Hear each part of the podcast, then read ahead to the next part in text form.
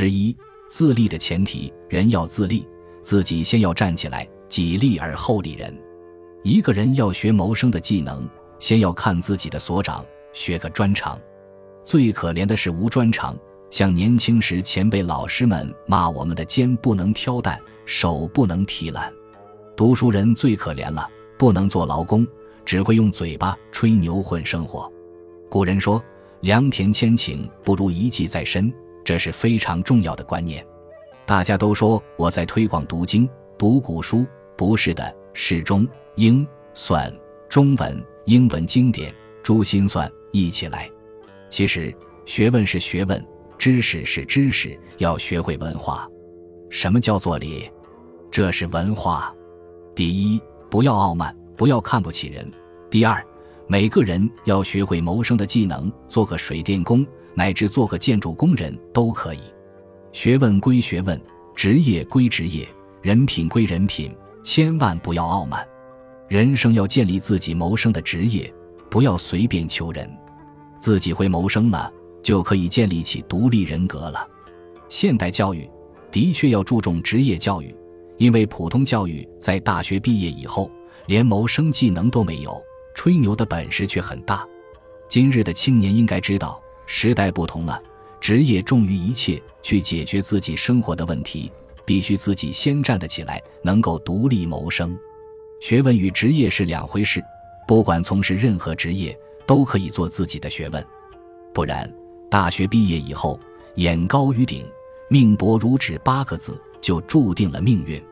自认为是大学毕业生，什么事都看不上眼，命运还不如乞丐。没有谋生的技能，就如此眼高手低，那是很糟的。时代已经不允许这样了。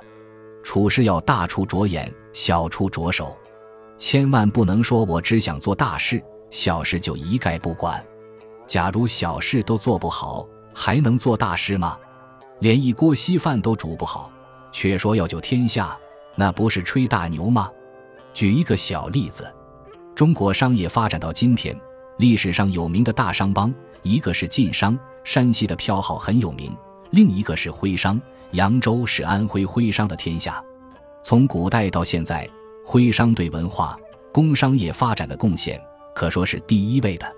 安徽朋友告诉我，安徽人很辛苦，对自己的出身很感慨，他们常常念叨前世不修，生在徽州，十三四岁往外一丢。古代的孩子是这样。父母对孩子用心培养，忍心把十三四岁的孩子送出去当学徒，绝没有现在的父母对孩子的溺爱。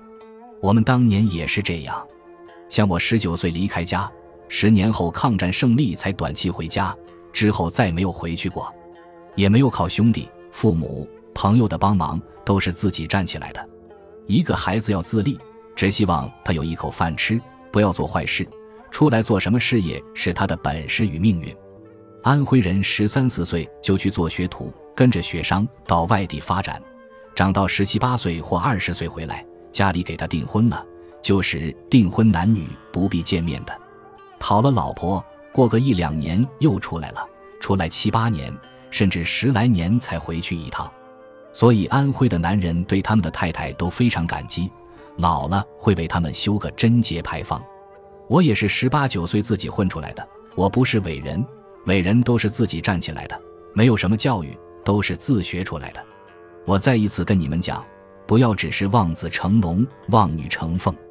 中国古文里有一句话：“恩里生害。”父母对儿女的爱是恩情，爱孩子爱的太多了，反过来是害他不能自立的，站不起来了。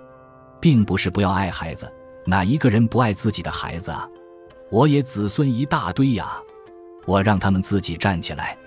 大家晓得，我的孩子有在外国读书的，有一个还是学军事的，西点军校毕业。